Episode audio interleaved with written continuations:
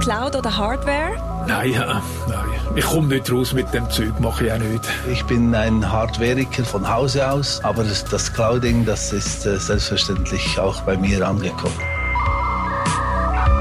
Herzlich willkommen zur 14. Episode des Netzpodcasts. Wir sprechen im Podcast über Aktuelles aus der Netzpolitik mit Bezug zur Schweiz. In dieser Folge sind die Themen Gesichtserkennung, Prüm 2 und die Revision des Nachrichtendienstgesetzes. Wir nehmen am 16. September 2022 auf. Ich bin Kire. Ich bin Rahel. Und mein Name ist Jörg. Es gab wiederum einige positive Rückmeldungen zur letzten Folge. Ganz herzlichen Dank. Wir möchten hier kurz auf eine der Rückmeldungen eingehen. Und zwar hat uns Markus geschrieben zum Thema Cloud vor Gericht. Erinnert euch, das war eine Reportage von Adrienne, die auch dann in der Republik erschienen ist. Und sie hat hier davon berichtet, die Bundeskanzlei äh, besorgt sich Cloud-Dienste. Markus hat dann geschrieben, Zitat, ist es illusorisch, dass mit genügend Marktmacht der Einkäufer, zum Beispiel die halbe EU, man Microsoft oder andere Hyperscaler dazu bewegen könnte, den Betrieb ihrer Apps und der Cloud einem europäischen Provider zu überlassen, beispielsweise Siemens. Er sagt auch, sicher würde das dann zweimal so teuer, aber theoretisch wäre der Zugriff der USA mittels Gerichtsbeschluss nicht mehr möglich. Das war die Rückmeldung von Markus und wir haben dann abgeklärt, ähm, wäre das eine Option? Was ist die Antwort auf diese Frage? Und tatsächlich ist es so, dass die Deutsche Telekom dies einige Jahre lang gemacht hat. Sie hat das also angeboten, eine europäische Lösung für die Microsoft-Dienste. Sie hat das dann aber wieder eingestellt, weil es vermutlich um einiges teurer war und weniger nachgefragt. Also das gab es, aber offensichtlich war der Bedarf ähm, und auch der Preis nicht genügend gut. Und bei einer solchen Lösung müsste sichergestellt sein, dass die Software auch tatsächlich vom europäischen Anbieter betreut wird, damit nicht über eine Hintertüre wieder ein Zugriff durch Microsoft möglich wird. Das wäre eine Bedingung aus unserer Sicht, falls wirklich wieder ein solches Angebot aufgestellt werden sollte. Ja, wir sind froh um solche Rückmeldungen. Schickt uns gerne weiterhin eure Gedanken. Wir sind beispielsweise auf Twitter unter Handle Netzpodcast erreichbar. Wir starten mit den Themen. Ihr habt es gehört, Gesichtserkennung Prüm 2 und die Revision des Nachrichtendienstgesetzes. Und wenn ihr das schon hört, dann seht ihr, es gibt heute ein kleines Überwachungsspecial. Und wir starten aber mit guten Nachrichten, Jörg. Ich übergebe dir. Ja, danke, Rael. Tatsächlich gute Nachrichten, dass nämlich das ganze Thema von Überwachen oder hier jetzt speziell Gesichtserkennung immer mehr in der Politik Widerhall findet, das Ganze diskutiert und auch kritisch angeschaut wird. Neuestes Beispiel dieser Woche ist das Stadtparlament von St. Gallen.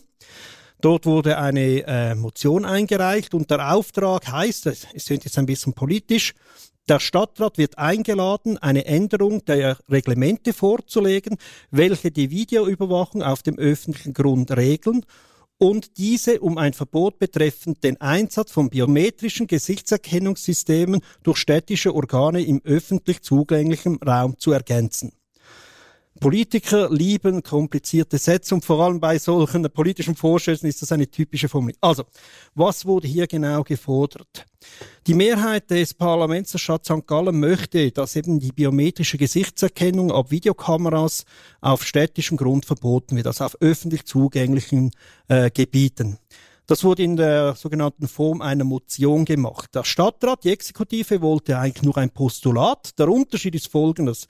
Bei einem Postulat muss die Exekutive einen Bericht schreiben und damit ist das mal erledigt. Ein Postulat ist häufig der Auftakt, um herauszufinden, was sind so ungefähr die Voraussetzungen und wie könnte es weitergehen. Eine Motion ist schon deutlich schärfer, weil da wird eine Vorlage verlangt, die nach dem Parlament beraten und auch darüber beschlossen wird. Also wie ein Abstimmungstext, so wie wenn es nachher an die Urne käme für den ganzen Souverän. Und das äh, ist die Forderung und sie sind von dem nicht abgewichen und sie wurde entsprechend als Motion überwiesen. Das heißt, der Stadtrat muss jetzt eine solche Gesetzesvorlage ausarbeiten. Jetzt in den Medien wurde teilweise schon gesagt, dass es verboten ist oder dass schon passiert, dass bitte Vorsicht, es ist jetzt mal der Auftrag da, das auszuarbeiten und je nachdem, wie der Stadtrat das dann macht und die Leute noch überzeugen kann, könnte es auch wieder zurückkippen. Aber die Tendenz ist da, dass sie das in der Richtung machen wollen. St. Gallen ist nicht die einzige Stadt. Zürich ist hier auch schon, hat diesen Schritt schon gemacht und dort war, glaube ich, der Stadtrat damit einverstanden, also ein bisschen weniger Widerstand. Und in Lausanne ist es auf der Traktandenliste. Also es sind drei Städte, die dieses Thema jetzt aktiv angenommen haben und ein bisschen unterschiedlich weit sind. Es ist nicht ganz verwunderlich, dass da die Städte weiter vorne sind, weil ich sag mal, je weiter auf dem Land, desto weniger Bedürfnisse hat man, Videokameras zu installieren. Also es sind schon städtische Gebiete, wo sehr viele Leute aufeinander kommen, wo man sich am ehesten das Gefühl hätte, man könne mit Videokameras etwas erreichen. Und darum sind hier jetzt die Städte weiter vorne. Das ist aber auch ein bisschen ein Problem, weil Je nachdem, um welche Dinge es je nachher geht, ist dann unter Umständen eine Kantonspolizei zuständig, um die Sachen weiter zu verfolgen, oder vielleicht sogar der Bund und die interessieren sich verhältnismäßig wenig für die städtischen Regeln. Also da wird es auch noch ein bisschen äh, Kompetenz- und Abgrenzungsstreitigkeiten geben in Zukunft. Aber ich finde es gut, dass die Städte jetzt dieses Thema nach vorne bringen. Wenn nämlich die Kantone merken, dass das in den Städten passiert, werden sie das Thema auch aktiv angehen müssen. Äh, auch etwas in diese Richtung ist, äh, es gab ja diese Petition, bei der die digitalen Gesellschaft auch stark äh, aktiv war, so glaube glaub ich sogar im Lied oder mit dem Lied. Äh, Gesichtserkennung-stoppen.ch. Die wurde in den größten Städten der Schweiz und allen Hauptorten der Kantone eingereicht. Aber auch hier wieder, man hat auf die Städte fokussiert, weil dort das Thema wirklich äh, akuter ist oder viel mehr politisch in den Köpfen der, der Beteiligten. Also eine gute Nachricht, es wird ein Thema und es wird kritisch beäugt. Ich glaube, da, da können wir wirklich mal sagen, eine positive Nachricht. Ja, es ist, es ist ähm, super erfreulich. Einmal, du hast es ja schon angetönt, es gibt diese Kampagne Gesichtserkennung stoppen.ch, die wir von der digitalen Gesellschaft zusammen mit Algorithm Watch und Amnesty Schweiz zusammenführen und ja eben auch diese Petition dann in diesem Rahmen gemacht haben. Und wir ja eigentlich genau da in erster Linie oder zu Beginn mal die Städte adressieren, weil da auch die Überwachung stattfindet. Und da haben wir ja zusammen mit lokalen PolitikerInnen in Lausanne und in Zürich an diesen Eingaben gearbeitet. Und was man jetzt sieht, oder die Tendenz hat sich auch schon etwas früher abgezeichnet, dass, dass das viel weiter trägt. Also das wird eigentlich wie mit beispielhaften Vorstößen vorangegangen sind, jetzt in Lausanne und in Zürich und dass das jetzt aber Früchte trägt in anderen Städten und in Kantonen, dass die Debatte da auch aufgenommen wird und dass es auch da Leute in den Parlamenten und in den, und in den Räten gibt, die, die eben das Anliegen aufnehmen und dann weitertragen. Also dass es also wirklich eine breite Bewegung gibt, dass es eine breite Debatte in der Schweiz auch tatsächlich auslöst, eben über diese Gesichtserkennung im öffentlichen Raum, respektive noch etwas jetzt weiterführen über die biometrische Identifikation auf öffentlichem Grund. Und das ist eine sehr,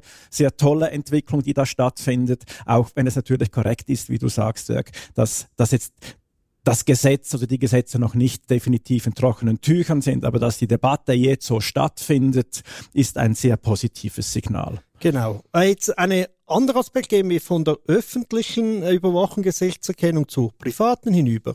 Das war nämlich auch in den Medien in letzter Zeit äh, ein Projekt oder ein äh, PIM-Eis nennt sich das. Das ist eine, ein Softwareprojekt, das gestartet wurde um in diesem Bereich der Gesichtserkennung. Es hat angefangen mit Prominenten, also man hat die Bilder von Prominenten genommen und gesucht, wo kommen die überall noch vor in den Unweiten des Internets. Und das System äh, erwies sich als erstaunlich erfolgreich und wurde dann ziemlich schnell auch für anderes gebraucht. Also man konnte einfach ein Bild hochladen und schauen, wo wird diese Person noch abgebildet. Natürlich mit ein bisschen Fehlerquote, aber eigentlich erstaunlich gut und ja, sobald die Kreativität des Menschen ins Spiel kommt, äh, kommt häufig auch das Missbrauchpotenzial. Also viele Leute haben das dann gebraucht, um Leute, die sie privat kennen, zu suchen, wo sind die noch und äh, böse gesagt in deren ihrer restlichen Leben zu schnüffeln die eigene Neugier zu befriedigen oder dann, wenn es weitergeht, auch hin zum Stalken und Missbrauchpotenzial. Die Firma kam dann ziemlich schnell auch in die Kritik.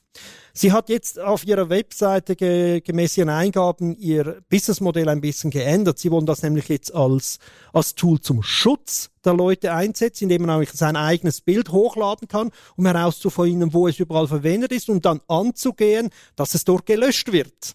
man bezahlt natürlich für diesen Service und äh, so, glaube ich, etwa 90 Dollar im Monat oder noch mehr, wenn man den besseren Algorithmus nutzen will. Aber so offen gestanden, ich habe irgendwie das Gefühl, das ist ein bisschen ein, ein Feigenblatt, diese Geschäftsstrategie. Rahel, du hast den Finger ja, gehoben. Als du, jetzt, als du jetzt gerade das erzählt hast, mussten wir alle etwas schmunzeln hier im Raum. Man sieht das nicht, aber ich kann das jetzt gut erzählen. Das ist ja, es ist ja häufig so, es startet irgendwie mit der guten Idee und der guten Absicht. Und auch wenn man all diese Firmengründer, es sind ja meistens Männer, ähm, die diese Startups dann gründen, wenn man Interviews liest, dann sind die immer mit guten Absichten unterwegs. Teilweise nehme ich ihnen das sogar ab, teilweise vielleicht auch nicht. Aber es sind irgendwie gute Anwendungen und dann ähm, sieht aber niemand, dass das Missbrauchspotenzial so gigantisch ist und dass man einfach auch dem kaum, ähm, dass man das kaum so regulieren kann oder Regeln setzen kann, um dieses Missbrauchspotenzial einzu, einzufangen oder einzugrenzen. Also das sind so die, ja, diese Technologiefragen, wo man einfach merken muss, vielleicht ist da der Schaden tatsächlich einfach größer als jeder Nutzen. Also wie heißt es so schön, der größte Gegner von gut gemacht ist gut gemeint. Also wohlgemerkt, das ist nicht das einzige äh, private Projekt im Bereich. Ihr habt sicher schon von Clearview AI gehört. Das ist eine eine Firma, die unterdessen 20 Milliarden Bilder aus verschiedensten Kanälen abgesogen hat, Facebook, YouTube und andere. Äh, sie geben das angeblich nur gegenüber den Strafverfolgungsbehörden weiter. Äh, es gab aber auch schon Berichte, dass es in Firmen gebraucht wurde, um angeblich Ladendiebstahl zu verhindern etc. Äh, es wurde auch schon in Verbindung gebracht, dass äh, die ukrainische Armee damit äh, tote russische Soldaten identifizieren will, zum hier erstens mal darauf aufmerksam zu machen und auch hier den Informationsfluss stattzufinden. Oder ein anderes Projekt, das kommt aus Russland, Findface, das war 2016 mal groß in den Medien, das nutzt die Bilder vom russischen Facebook-Panda, V-Kontakt oder vk.com. Äh, auch dort konnte man einfach Bilder von Leuten, die man kennt oder ein Foto gemacht hat, hochladen, um zu sehen, wo die noch überall auftauchen. Ist doch schön, wenn man Leute wiederfindet, aber ja genau, das, auch das wurde missbraucht. Unter anderem wurden Frauen äh, die in Pornos mitgedreht haben, de-anonymisiert und das ihnen dann im Real Life gegenüber all ihren Bekannten vorzuwerfen, hey, was bist du doch für eine schandhafte Frau, wie kannst du überhaupt noch und so weiter. Also auch hier wieder äh, gut gemeint, eine nette Idee, äh, erweist sich als kompletter Bumerang, wenn man sie durchdenkt, vor allem mit der eher teilweise halt perversen Fantasie von uns Menschen.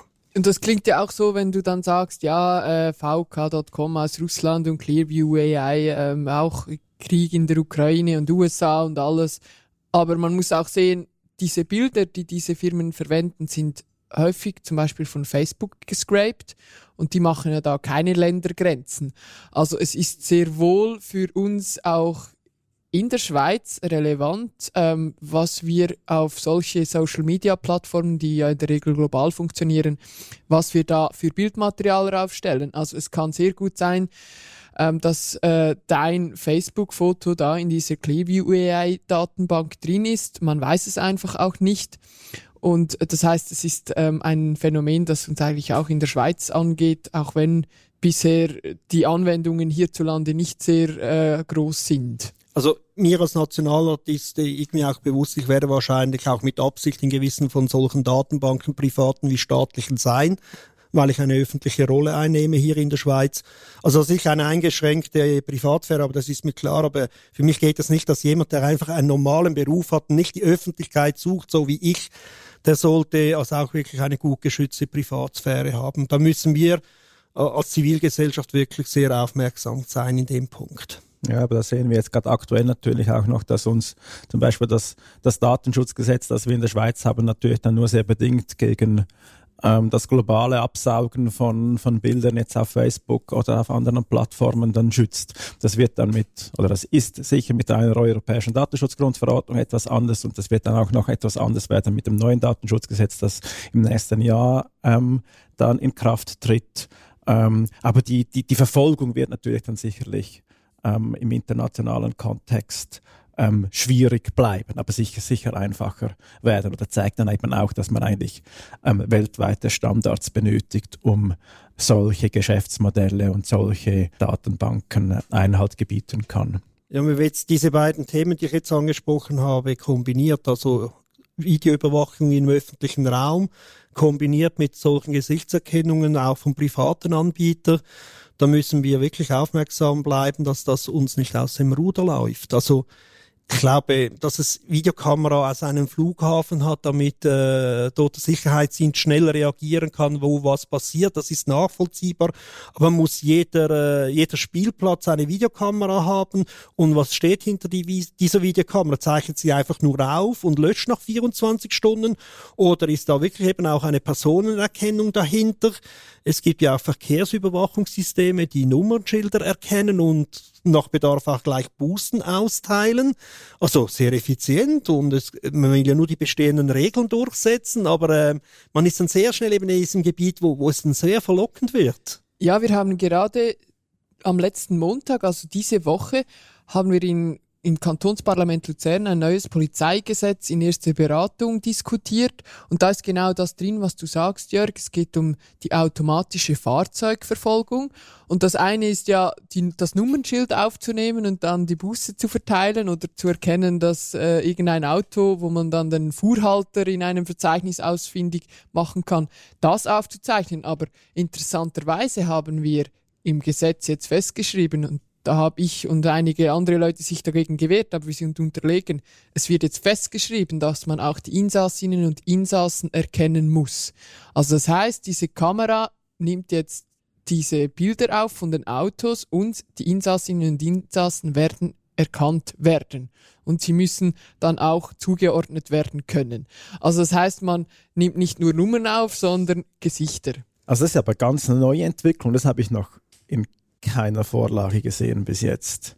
Also ich weiß, woher das es kommt. Man, man möchte ja nicht dann, dass man abstreiten kann und sagen kann, ich bin aber nicht das Fahrzeug gefahren, das da jetzt zu schnell unterwegs war, sondern ich weiß es halt nicht oder ich gebe es nicht bekannt. Da gibt es ja dann keine Verpflichtung, dass man die Personen im eigenen Haushalt oder in der Familie oder so dann ähm, im Prinzip Anführungsschlusszeichen verraten muss. Aber dass es dann, dann so weit führt, dass man es im Umkehrschluss dann sogar festschreibt, dass die Kamera oder die Aufnahme so gestaltet werden muss, dass eben die Person erkannt werden müssen. Nicht, dass das vielleicht noch als Nebenprodukt dann vielleicht möglich ist, sondern dass es gleich so gestaltet wird, dass das Teil der Überwachung wird. Das ist schon noch eine neue Dimension. Ja, tatsächlich. Und das, das wird noch sehr, sehr viel Diskussion und auch äh, ja, Verständnisbildung in uns, äh, in uns als Bevölkerung äh, benötigen. Wohin wollen wir?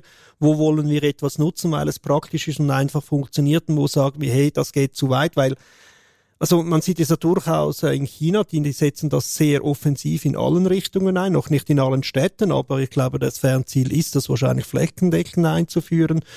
Und es führt dann halt schon dazu, dass jeder sich so selber dann zurücknimmt, weil er nirgends mehr auffallen will, weil auffallen ist dann immer die Gefahr, dass man in ein solches System gerät. Und ich glaube, gerade unsere Gesellschaft lebt ja auch ein bisschen von Kreativität, von Leuten, die bereit sind, ihre Ideen umzusetzen, auszuprobieren. Also wir haben es vorher gesagt, gewisse Ideen gehen dann auch in die andere Richtung falsch.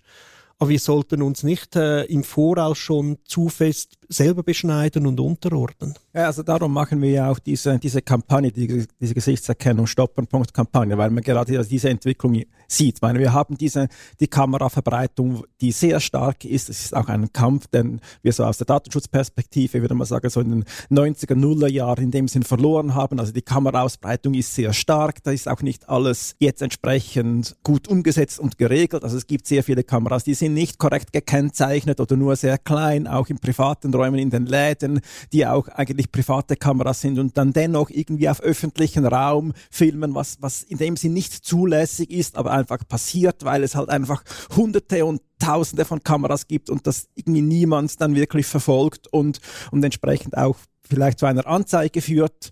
Und jetzt kommt natürlich dann die technische, technologische Entwicklung hinzu. Also die Kameras sind, sind vernetzt, ähm, die, die Bilder landen in zentralen Datenbanken, irgendwo in einer Cloud, es kommt Gesichtserkennung dazu, es kommt maschinelles Lernen hinzu und dann sind wir eben dann genau in diesem Bereich, wo es dann in den dystopischen Überwachungsstaat zu kippen droht, wo dann eben eigentlich Leute praktisch auf Schritt und Tritt im öffentlichen Raum verfolgt werden können. Und auch zum nochmal auf das Beispiel zurückzukommen, zurückkommen mit den Fahrzeugdaten, da passiert ja dann Ähnliches. Also in dem Moment, wo das eine Kamera ist, die eine Aufnahme macht von einem Auto, in Realtime überprüft, ist das ein Nummernschild von einem gestohlenen Fahrzeug und dann eine entsprechende Meldung macht, ist das etwas anderes, weder wenn die Aufnahme gemacht wird und dann gespeichert wird, man verschiedene Orte hat, äh, verschiedene Standorte mit, mit den Daten, die auch gespeichert werden, dann die Daten miteinander verknüpft werden, Bewegungsprofile daraus entstehen. Das sind ja dann die, die, die Gefahrenpotenziale, die dann nach und nach dazukommen und eben eigentlich dann es eigentlich einem verunmöglichen, dass man sich im öffentlichen Raum noch unerkannt bewegen kann. Ja, herzlichen Dank. Also wir werden sicher neben dem Thema dranbleiben und wir kommen jetzt zum nächsten Thema. Kire, du darfst wählen. Es heißt Prüm 2. Willst du über die Stadt sprechen oder weiterhin über Datenaustausch und Gesichtserkennung? Ja, wir machen, wir machen, eine, kleine, machen eine neue, neue Rubrik ähm, Reise, Reisetipps in der Netzpolitik. ähm, genau. Ähm, nächstes Thema ist Prüm 2 und das ist ähm, ein Vertrag und es ist ein Vertrag, der tatsächlich in einer Ortschaft namens Prüm, daher äh, stammt der Name, geschlossen worden ist und das war 2005 wurde dieser ähm, Prümer Vertrag oder dieses Abkommen zwischen 13 Mitgliedstaaten der EU geschlossen und das Ziel des Vertrags ist es, die grenzüberschreitende Zusammenarbeit und den Informationsaustausch zum Zweck der Verhinderung und Verfolgung von Straftaten zu verbessern. Wie gesagt, das ist ein Vertrag zwischen Staaten. Also das ist jetzt nicht ähm, eine, eine äh, Weiterentwicklung zum Beispiel des Schengen-Vertragswerks, sondern das ist ein Vertrag zwischen diesen 13 Mitgliedstaaten, der aber offen ist für weitere Staaten, die sich beteiligen können.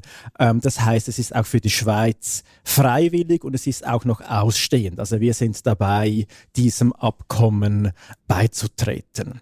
Und ihr seht schon, es ist etwas komplexer im Sinne von, dass es eben nicht ein EU-Gesetz ist, das dann für alle Mitgliedstaaten gilt, sondern dass es eben eigentlich zwischen, ein Abkommen zwischen diesen Staaten ist. Und das war auch schon immer eine Kritik, dass man das eben eigentlich bilateral gemacht hat, dieses Vertragswerk, und es dann eben eigentlich doch in EU-Recht überführt werden soll und dabei aber eigentlich der äh, normale Gesetzgebungsprozess in der EU, also insbesondere halt die Mitsprache des Parlaments eigentlich umgangen ähm, worden ist. Nun, worum geht es eigentlich konkret in diesem Abkommen?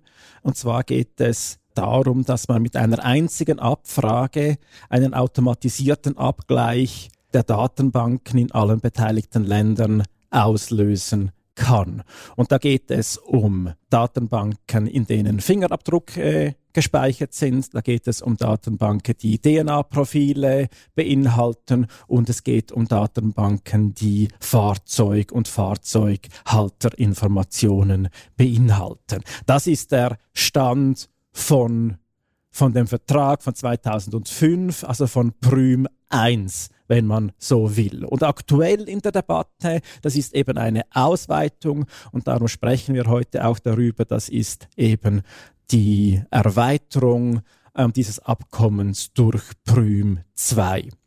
Und im Prüm, Prüm 2, da soll es jetzt dann einen zentralen Router geben oder ein zentrales Interface geben, das äh, bereitgestellt wird, also dass man keine bilateralen Verbindungen zwischen diesen beteiligten Staaten mehr benötigt, um auf die Daten zugreifen zu können, sondern dass es noch ein zentrales Interface geben wird, an welches man die, die Abfrage stellen kann und die dann alle beteiligten Datenbanken in allen Ländern automatisiert abfragt und dann eben die Daten zurückliefert. Und neben diesem zentralen Interface sollen auch noch zusätzliche Daten hinzukommen, und zwar in einer standardisierten Format, die abgefragt werden können. Und zwar kommen neu, und da schlagen wir jetzt eigentlich wie auch den Bogen zurück zum Thema von vorhin, sollen Gesichtsbilder zur Gesichtserkennung hinzukommen und es sollen Polizeidaten und Ermittlungsakten hinzukommen, die abgefragt werden können. Und es sollen auch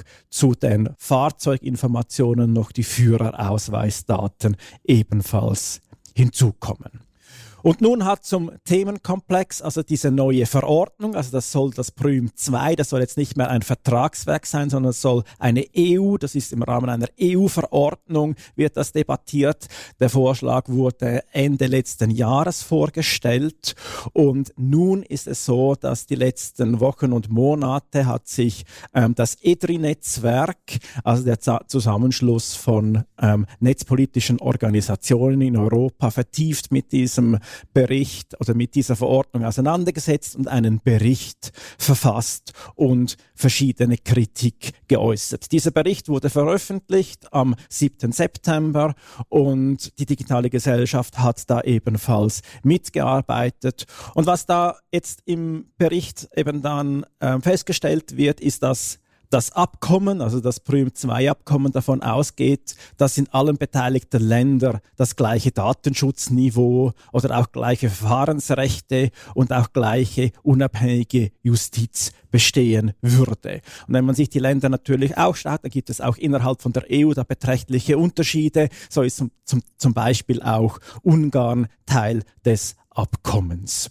Und da gibt es aber auch andere Beispiele, die verdeutlichen, was für unterschiedliche Blickwinkel es eigentlich auf solche Datenbanken gibt. Und so ist zum Beispiel festgehalten, dass in Frankreich fast zehn Prozent der Bevölkerung in der nationalen DNA-Datenbank verzeichnet sind. Also es ist eine unglaubliche Menge, wenn man davon ausgeht, dass tatsächlich zehn Prozent der Bevölkerung da erfasst sind. Und es ist ja nicht vorstellbar, dass in Frankreich 10% der Bevölkerung jetzt einer schweren Straftat verdächtigt werden oder sogar verurteilt wurden. Und jetzt im Gegensatz dazu, ich habe jetzt die Zahlen für die Schweiz nicht recherchiert, aber jetzt im Gegensatz dazu, das ist im Bericht festgehalten, ist es in Portugal zum Beispiel nur 0,14 Prozent der Bevölkerung, die in der nationalen DNA-Datenbank verzeichnet sind und dann das wohl eher eine nachvollziehbarere Größenordnung ist weder eben die äh, fast 10% der Bevölkerung in Frankreich. Und so ist es dann auch irgendwie klar, dass solche umfangreichen Datenbanken dann wie auch automatisch ähm, und unweigerlich mit der Unschuldsvermutung kollidieren, wenn also so große Bevölkerungsteile in diesen Datenbanken überwacht und erfasst sind.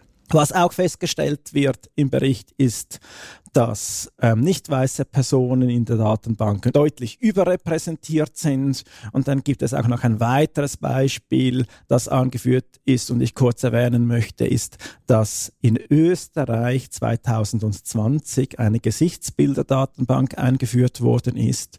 Und nach bereits einem Jahr oder nach nur einem Jahr im Betrieb hat diese Datenbank bereits 640.000 Einträge umfasst, darunter auch Bilder Bilder von Demonstrierenden. Und es gibt auch aus anderen Ländern Berichte über die systematische Sammlung von Daten über politische AktivistInnen. Im Bericht gibt es noch viel mehr drin. Ähm, wer sich das genauer anschauen möchte, kann da gerne auch den Text durchlesen. Wir werden ihn dann auch in den Show Notes natürlich verlinken.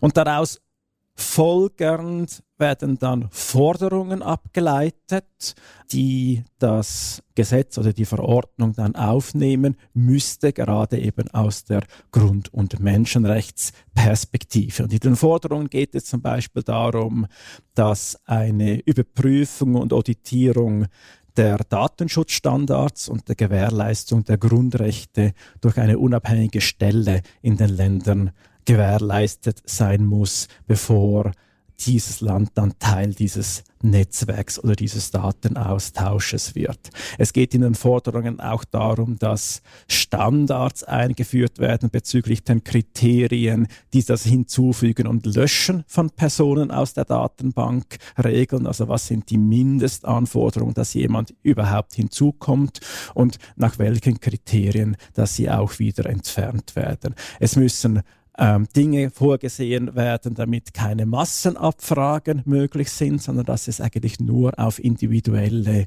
Personen oder Fälle bezogen Abfragen gibt. Und was es aktuell auch nicht gibt, ist, dass die Personen informiert werden müssen, wenn sie in der Datenbank verzeichnet sind, wenn das zum Beispiel infolge von einer Verurteilung der Fall sein sollte. Was es nicht gibt und was auch eine Forderung ist, ist Statistiken zu den Datenbanken, also zum, zum Umfang, zu den Ländern und auch zu den Hintergründen. Und was eben auch bemängelt wird und dann entsprechend eine Forderung ist, dass die Datenqualität und Aktualität höher sein muss. Und dann hat es noch unzählige viele weitere Forderungen, die dann die einzelnen Gesetzesartikel betreffen. Also der ganze Text ist, oder der Bericht ist sehr umfangreich. Und wie es nun weitergeht, ist äh, folgendermaßen, also der, die Verordnung ist jetzt auf dem Tisch. Nun drehen die Mühlen in der EU, die jetzt das weiterentwickeln. Es wird, das ist jetzt meine Einschätzung, eine Regelung wird sich kaum verhindern lassen, also den Ausbau von Prüm zu Prüm 2, da wird es sicherlich eine solche Verordnung geben. Und was das eigentlich heißt, dass es jetzt eigentlich umso wichtiger ist, dass ähm, sich zivilgesellschaftliche Organisationen darum kümmern und die geplanten Verordnungen und Bestimmungen genauer anschauen und eben darauf pochen, dass die Grundrechte der Personen in Europa ähm, sowohl in den großen Linien, aber auch dann in den Detail des Gesetzes und zuletzt dann auch in der Praxis tatsächlich auch eingehalten werden. Noch ein Wort zum Schweizer Parlament. Da ist es jetzt so, dass wir vor einem Jahr beschlossen haben, das Abkommen zur Zusammenarbeit in diesem Prümer-Zusammenhang zu ratifizieren. Also das betrifft jetzt Prüm 1 oder das bestehende ähm, Regelwerk. Das heißt, wir werden also auch in Zukunft da mitmachen in diesem europäischen Datenaustausch. Ja, und für ein Parlament ist das immer ein, ein bisschen eine schwierige Sache, solche, diese Art von internationalen Abkommen, weil als Parlamentarier möchten wir gerne Anträge stellen, Änderungen machen, Details fragen etc. Und bei solchen internationalen Abkommen gibt es schlussendlich nur noch ein Ja oder ein Nein. Und dann ist eben das Ja häufige äh, fast nä näher liegt, weil man sich dann auf die guten Sachen des Abkommens konzentriert. Also die, aber die gleiche Problematik gibt es auch bei interkantonalen Abkommen. Dann sind es jeweils die kantonalen Parlamente, die sich entmachtet fühlen und von der Exekutive, die diese Sachen aushandelt, ja schon fast hintergangen fühlt. Weil, weil das Spannende der Politik ist natürlich das Aushandeln äh, des Vertragswerks, des Kompromisses oder was auch immer das ist und nicht das einfache Ja, Nein am Schluss. Ja, das ist da dann das Friss oder Stirb, oder? Man, man kann dann zwar Kritik üben, aber wenn man einen Beitritt äh, verhindern möchte, weil eben die Kritik zu stark ist, dann ist das meistens mit einem großen Kollateralschaden verbunden bei solchen Abkommen. Oder dann fliegt man meistens aus ganz vielen Sachen raus, wo, wo man dann eigentlich nicht überall rausfliegen möchte, äh, nur weil man an einem Punkt sehr große Bedenken hat. Und das ist ja auch, es ist ja auch erstaunlich, dieser, dieser europäische, vereinigte europäische Datenraum. Man muss es fast schon so nennen. Es gibt ja, jetzt kommt Prüm und wir haben aber, aber auch im Rahmen von Schengen gibt es ganz viele Systeme, die über die ganzen Schengen-Staaten über diesen Schengen-Raum hinweg gezogen werden. Also im Schweizer Parlament, ich weiß nicht, die letzten eineinhalb Jahre gab es etwa fünf oder sechs Vorlagen, wo es darum ging, solche Systeme zu vernetzen, neue Abkommen zu schließen, damit man äh, an diesem System teilnimmt oder an jenem. Und man macht dann da natürlich in der Regel mit, sonst fliegt man ja aus Schengen raus. Und bei Prüm wird das vermutlich etwas ähnlich sein. Und bei all diesen Systemen ist es ja immer so dieser, einerseits dieser, dieser positive Aspekt, wir haben in Europa eine Bewegungsfreiheit, wir haben ähm, kaum mehr sichtbare Grenzen zwischen den Ländern und das bedingt halt auch eine gewisse Zusammenarbeit zwischen den Behörden in diesen Ländern. Und gleichzeitig ist man einfach unglaublich schnell immer am Punkt, wo äh, der Datenschutz dann einfach zurückgestellt wird. Und einfach um das zu verdeutlichen, also in der Schweiz sind ja die kantonalen Polizeikorps, das ist ja etwas kantonal organisiertes, aber das Polizeikorps in Basel, in Luzern, in St. Gallen, das kann auf Datenbanken zugreifen, wo sie dann wissen, in Polen ist jetzt diese Person irgendwie registriert worden, weil sie einreist, straffällig geworden ist. Also da gibt es wirklich große Datenbestände, die vernetzt werden und die danach sehr breit für einen Zugriff ähm, für einen Zugriff geöffnet werden. Und man, ja, es gibt einen wunderbaren Text von ähm, Anina Ritscher und Lukas Tobler, die Vereinigten Daten von Europa. Ihr findet den in den Show Notes. Wer sich für dieses ganze System interessiert, der kann da sich reinlesen. Es ist wirklich noch faszinierend, was hier ähm, rund um uns in Europa aufgebaut wird. Dann gehen wir gleich weiter im Überwachungskontext und öfter noch das Kapitel Revision Nachrichtendienstgesetz, Rahel. Einmal mehr. Wir bleiben bei der Überwachung, ähm, gehen jetzt aber eher in die Schweiz zurück. Ja, das Nachrichtendienstgesetz. Es ist nicht zum ersten Mal, äh, dass wir hier über den Nachrichtendienst sprechen. Ihr erinnert euch, wir haben im Juni darüber gesprochen, als veröffentlicht wurde, dass der Nachrichtendienst auch nach diversen Rügen und Beschwerden immer noch sehr breit die Zivilgesellschaft und teilweise auch Parteien überwacht, dass hier immer noch die Zäune, was interessant und relevant scheint für den Nachrichtendienst, sehr weit gezogen werden und dass man hier ähm, eine Kultur des Misstrauens gegen viele politische Aktivitäten hat, was ja eigentlich den Regeln widerspricht. Auch die digitale Gesellschaft hatte so einen kleinen Dauerfight mit dem Nachrichtendienst, oder Kire? Ja, das ist tatsächlich so. Ähm, vielleicht nur zwei Beispiele aktuell. Wir haben ja immer noch die Beschwerde gegen die Kabelaufklärung hängig, die mit der Einführung des neuen Nachrichtendienstgesetzes, das ja jetzt in der Revision ist, lanciert und möchten, dass diese unterbunden wird. Also die Kabelaufklärung, da geht es um die Überwachung der internationalen Glasfaserkabel nach Stichworte, die der Geheimdienst definiert und das Verfahren wurde ja eigentlich inhaltlich nicht beurteilt vom Bundesverwaltungsgericht und das Bundesgericht hat uns dann Recht gegeben und es zurückspediert ans Bundesverwaltungsgericht und jetzt untersucht dieses auch und das sind gerade sehr viele Schriftstücke und Untersuchungen sind jetzt da gerade am Laufen und wir werden da sicher bei Gelegenheit ähm, weiter darauf eingehen oder im Detail darauf eingehen, wie der Stand ist, aber da läuft jetzt ziemlich viel der Untersuchungen, was die Kabelaufklärung betrifft. Also das Bundesverwaltungsgericht, das macht jetzt das gerade ziemlich ausführlich und im Gegensatz zu dem, was es eben früher nicht wollte. Das ist die eine, eine Sache, wo wir dran sind und die andere konkrete Sache ist, mit dem letzten Bericht der Geschäftsprüfungskommission, der GPDL, ist ja ähm, aufgefallen oder haben Sie beschrieben, dass der Nachrichtendienst, und da kommen wir auch wieder zum ersten Thema zurück, Gesichtserkennung einsetzen soll.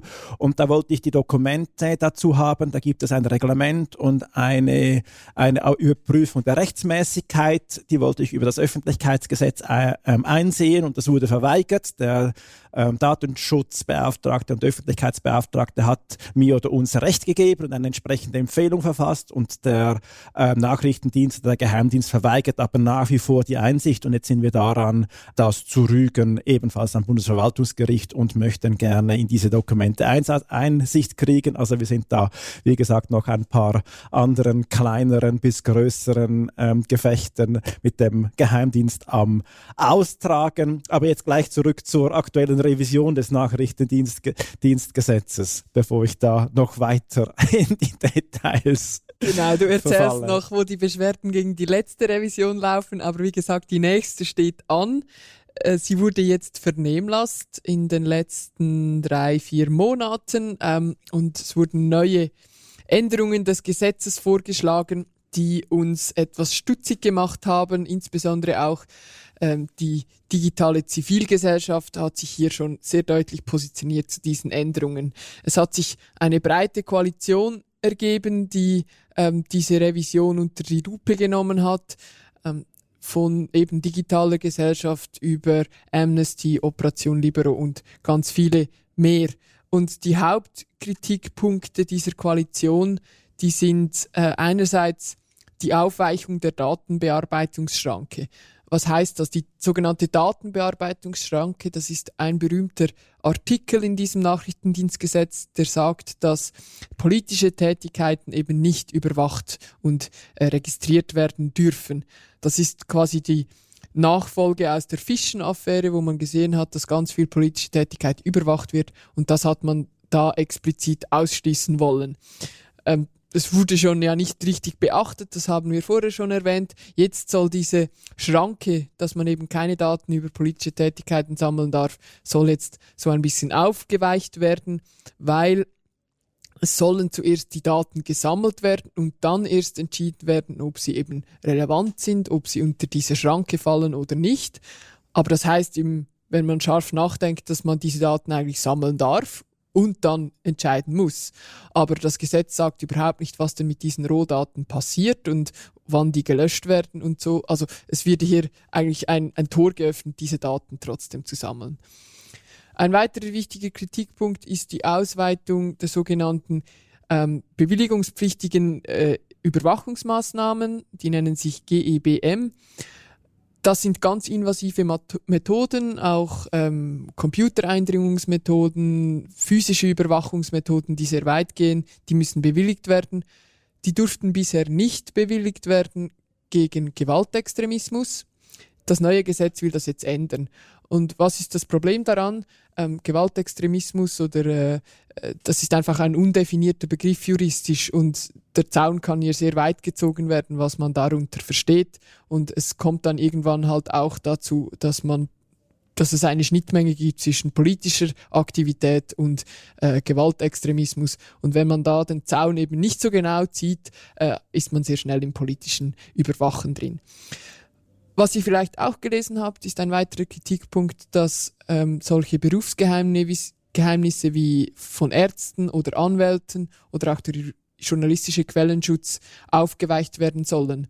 Diese ähm, Berufstätigen waren bisher ausgenommen, die durften nicht überwacht werden und das soll jetzt neu möglich werden. Und da gibt es auch schon ganz viel Widerstand natürlich aus diesen Berufsverbänden, auch völlig zu Recht, wie ich finde, weil da sind Vertrauensverhältnisse betroffen, die die für uns äh, zentral sind, wenn, wenn wir mit Ärztinnen und Ärzten sprechen wollen. Wir wissen, äh, was genau ähm, was Sache ist und wir wollen da ein Vertrauensverhältnis haben. Den letzten Punkt kann ich kurz machen, weil du, Kire, hast ihn schon angesprochen. Es gibt neu diese Gesichtserkennung, die der Nachrichtendienst macht. Auch im neuen Gesetz wird keine gesetzliche Grundlage dafür geschaffen. Und dabei hat es eigentlich die Aufsichtsbehörde ja kritisiert, dass es keine Gesetzesgrundlage gibt. Und jetzt scheint man diese Gelegenheit zu verpassen, dass man das hier einbauen könnte, wenn man das schon bearbeiten will. Das ist die Kritik aus äh, der NGO-Koalition. Gleichzeitig gibt es natürlich auch ähm, Ausschläge auf die andere Seite, Kritik, dass Sachen zu wenig weit gehen in dieser vorliegenden Gesetzesrevision. Ich nehme hier nur ein Beispiel heraus. So schlägt die kantonale Konferenz der Justiz- und Polizeidirektoren, das sind quasi alle die Zuständigen aus den Kantonen, die, die Exekutiven, ähm, die im Bereich Sicherheit zuständig sind, die schlagen vor, dass man die Behörden, die ihre Daten zum Geheimdienst schicken sollen, noch ausbauen soll. Also ganz konkret sollen auch Daten ähm, von folgenden Institutionen zum Nachrichtendienst fließen der Sozialdienste, der Kindes- und der Erwachsenenschutzbehörden, also der KESP, der Steuerbehörden, der Betreibungs- und Konkursämter, der Straßenverkehrs- und Schifffahrtsämter, das Bundesamt für Straßen und das Bundesamt für Zivilluftfahrt. Weil angeblich würden diese Institutionen ja sehr schnell sehen, wo Extremismus und äh, Gefährdung sich abspielt. Und wenn man das dann einmal durchdenkt, dann ähm, stellt es einem die die Nackenhaare auf, weil das heißt eigentlich, dass man eine, eine Überwachung in fast allen staatlichen Institutionen einbaut. Also bei mir müssen wir dann noch von meinem Bücherladen aufschreiben, was ich für Bücher ich gekauft habe. Daraus könnte man sicher auch ablesen, in was ich mich gerade ausbilde, in was für subversive Taktiken, Bombenbau oder wie, wieso lese ich historische Dokumente zu Anschlägen. Ähm, nein, also das ist das, was ich vorher angetönt habe. Wenn man das alles zusammenfasst, dann dann zwingt man die Leute dazu, sich möglichst zurückzuziehen und ja nicht mehr auffallen zu dürfen. Also unsere Individualität ist dann irgendwann mal Gefahr. Und das, das müssen wir definitiv verhindern. Und äh, ja, es ist nicht verwunderlich, dass diese Wünsche aufkommen, aber ich hoffe, Sie, Sie lernen von der Bevölkerung, dass das nicht sein darf. Ja, es bleiben einem nur die Worte weg. Also es ist, es ist wirklich unfassbar. Also diese Revision ist schon sehr weitgehend und jetzt da noch einen oben drauf zu setzen, Also es bleiben einem wirklich nur noch die, die Worte weg. Kire ist sprachlos. Ähm, das war ich tatsächlich auch. Und ich meine, wenn ich mir das nur vorstelle in, einen, in einer ähm, CASP-Besprechung, da geht es einem ja an die Nieren. Also da geht es um Scheidungsverhältnisse, um Kinderbetreuung, um ganz schwierige Fragen, ähm, die einem emotional bewegen und dann zu wissen, dass solche Gespräche quasi eins zu eins ähm, einfach ohne, ohne Anlass zu einem Geheimdienst gehen sollen, nur weil vielleicht irgendwo einer der ganz vielen Leute, die mal bei der CASP ist, tatsächlich irgendwann mal äh, gefährlich werden könnte. Das ist eigentlich eine, eine krasse Umkehr der Unschuldsvermutung, die uns in, die, in den privatesten Bereich, den man sich vorstellen kann, trifft. Ja, und, und vor allem in vielen diesen Behörden oder Situationen, da ist man persönlich auch unter Stress und, und hat seine Worte nicht unter Kontrolle. Ich sage jetzt mal, die meisten Mitarbeiter diesen Behörden wissen das einzuordnen, können das auch äh, etwas abstufen. Ist es wirklich eine Bedrohung gegenüber mir oder ist das jetzt einfach jemand, der sich nicht in Worte fassen kann und jetzt einfach mal kurz äh, seine Kontrolle verliert. Und, und wenn das eben so weiterfließt und dann am besten auch noch in eine automatische Sprach- und Texterkennung kommt, ein solches System kann das nicht einordnen. Also jeder Komiker müsste eigentlich aufgrund seiner Äußerungen, die in seiner Shows macht, als Gewalttäter, potenzieller Gewalttäter und Terrorist verhaftet werden. Also Kunst und Kultur lebt ja auch davon, diese Grenzen auszuloten und auch mal bewusst auf der anderen Seite der Grenze zu arbeiten. Auch wir in unserem persönlichen Umgang lieben doch das Spiel mit der Sprache mal etwas ein bisschen zu, zu derb zu formulieren. Und, und hier kommen wirklich eine Tendenz hinein, hey, alles, was nur verdächtig sein könnte, ist verdächtig. Du hast noch etwas in die anderen Vernehmlassungsantworten geschaut, Rahel. Wie, wie sieht so die aktuelle Großwetterlage, die politische Großwetterlage aus? Ja, ich habe bereits erwähnt, was ähm, die Digital Zivilgesellschaft sagt, auch was diese KKJPD sagt. Wenn man dann eher zu den Parteien blickt, dann ist da eigentlich auch, äh, wie zu erwarten war, das ganze Spektrum vorhanden, äh, während die SVP auch eher hier auf der Linie der KKJPD ist. Ähm, und dann auf der anderen Seite links sich eher in die Kritik einreiht, die, die auch die Zivilgesellschaft äußert, gibt es dann auch in der Mitte die unbestimmte Position. Ich habe hier nur einen Satz aus der Vernehmlassung der Partei Die Mitte herausgenommen. Ähm, allgemein soll der Grundsatz eingehalten werden, dass die Kompetenz des Nachrichtendienstes nicht über die Kompetenz der Strafverfolgungsbehörden hinausgeht. Und jetzt das Wichtige. Und die Privatsphäre der Bürgerinnen und Bürger zwar so weit wie nötig, aber nur so wenig wie möglich tangiert wird. Wenn wir davon ausgehen, dass äh, am Schluss die Mitte äh, immer ein bisschen anzeigt oder die Mehrheiten schaffen kann, dann kann man eigentlich sagen, ähm, es ist noch ganz, ganz vieles im Unklaren, weil, wie dieser Satz sagt, man kann es so oder so sehen. Ja, das ist ein, ein guter Grundsatz, aber wenn es eine konkrete Frage ist und eine Vernehmlassung ist eine konkrete Frage, wie stehst du zu dem, äh, dann ist das halt schon sehr ein bisschen sehr äh, wolkig äh, formuliert. Ja, vielleicht noch auf der positiven Seite, was man vielleicht noch auch zum Abschluss noch noch vielleicht erwähnen könnte, also diese Zusammenarbeit zwischen den zivilgesellschaftlichen Organisationen und den NGOs, die sich jetzt zu einer gemeinsamen Position und auch zu einer gemeinsamen Vernehmlassung ähm, getroffen und erarbeitet haben, das ist dennoch jetzt eigentlich eine gute Entwicklung, also im Sinne von eine, eine konstruktive ähm, Zusammenarbeit, auch diese gemeinsame Stellungnahme und diese gemeinsame der gemeinsame Medienversand ist eigentlich ein gutes Beispiel für die Zusammenarbeit, ist natürlich etwas unbefriedigend, wenn das die Folge ist von einem ähm, Überwachungsgesetz, das einem einzuholen droht. Wir werden sehen, wie das weitergeht. Wer sich für die Details interessiert, der findet ganz viele Links in den Show Notes. Ähm, jetzt wird erstmal der, das VBS, das diese Vernehmlassung gestartet hat, die auswerten und wir werden dann wahrscheinlich in vielen Monaten, ich weiß nicht, sicher im Laufe des nächsten Jahres erst ähm, sehen, wie dann die Vorlage für das Parlament aussieht. Wir kommen zu den Kurznachrichten und Fundstücken, Jörg. Ja, und ich habe vorher nicht äh, ohne Hintergedanken das Thema Kunst erwähnt. Kunst und Kultur ist nämlich mein Fundstück. Ein Kunstprojekt des, äh, des Niederländers Dir, äh, Dries de Porter, ich hoffe, nein, ich habe ihn sicher falsch ausgesprochen. Was hat er gemacht? Es gibt äh, bei ihm in der Nähe Open Cameras, also Kameras, die in den öffentlichen Raum filmen und jeder einsehen kann.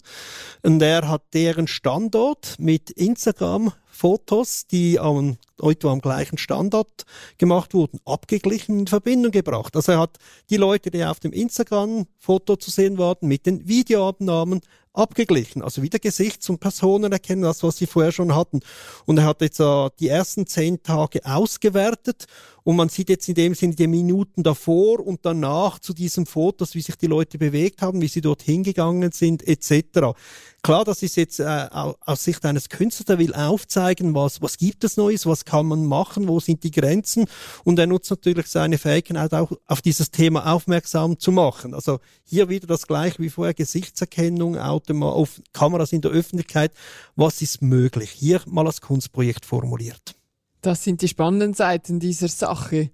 Ähm, auch spannend wird es in den nächsten Monaten werden, weil der Europarat, und das ist jetzt wichtig zu verstehen, dass der Europarat nicht das gleiche ist wie die EU, nämlich es ist ein Gremium, das in der die Schweiz Mitglied ist beim Europarat, also das betrifft uns dann auch direkt. Dieser Europarat wird ein Regelwerk zur künstlichen Intelligenz ausarbeiten.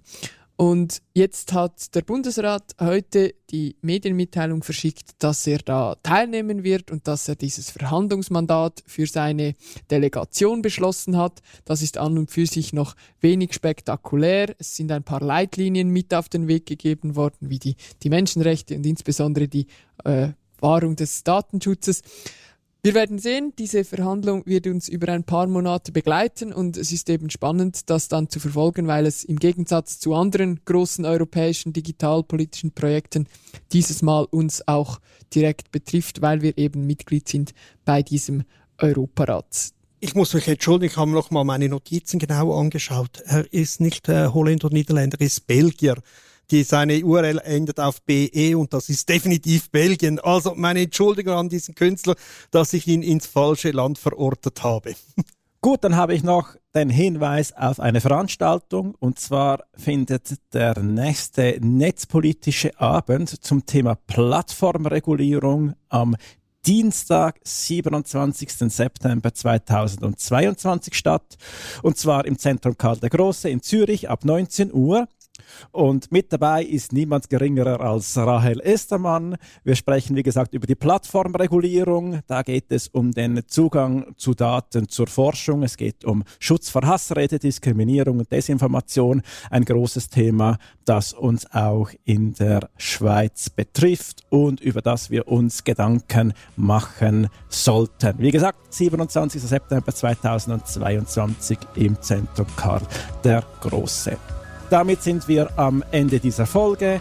Wir danken fürs Zuhören und freuen uns, wenn ihr uns weiterempfehlt. Tschüss und bis bald.